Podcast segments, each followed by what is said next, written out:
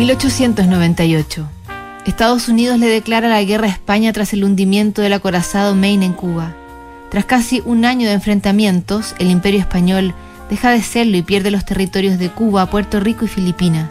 Con la derrota surge la generación del 98, un grupo de escritores, ensayistas y poetas españoles afectados por la crisis moral, política y social del país. Marie y Pierre Curie descubren el radio y el polonio y Herbert George Wells publica la novela de ciencia ficción La Guerra de los Mundos. Nacen Golda Meir, Federico García Lorca y René Magritte y el mundo despide a Lewis Carroll y Sisi Emperatriz. Mientras, en el Horse Mondon School en Kent, Inglaterra, los editores de la revista quincenal de la escuela le piden nada más y nada menos que al autor de El libro de la selva, Rudyard Kipling, que les colabore con un artículo. Y para tan desfachatada solicitud, una respuesta sorprendente. Kipling les envió una carta con una lista de sugerencias para los modales en el colegio que quizá les sirva a los niños y niñas de Duna que han vuelto a clases por estos días.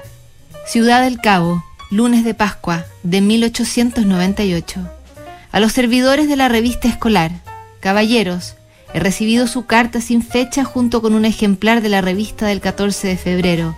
Da la sensación de que tienen un descaro que con toda probabilidad no ha de hacerles ningún bien en este mundo ni en el siguiente.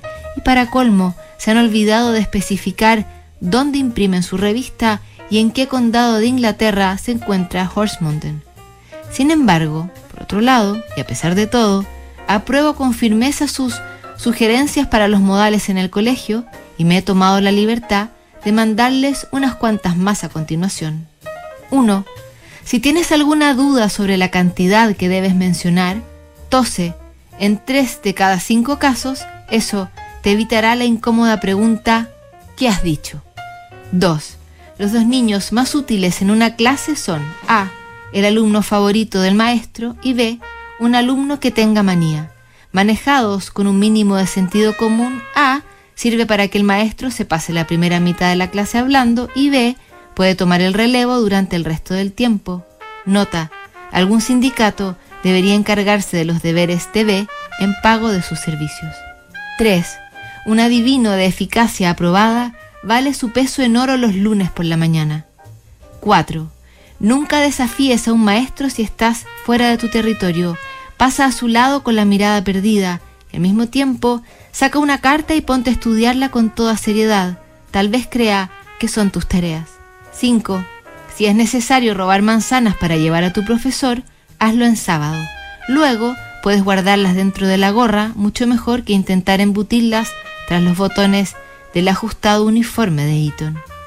Descubrirán ustedes que estos consejos valen una cantidad enorme de dinero, pero me contentaré con un cheque o un giro postal de 6 libras en cuanto les convenga, si mi contribución ocupa al final más de una página. Atentamente, Rudyard Kipling.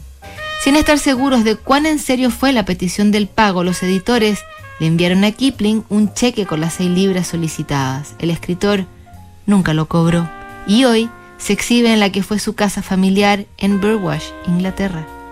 La próxima semana seguimos revisando cartas notables aquí en Duna.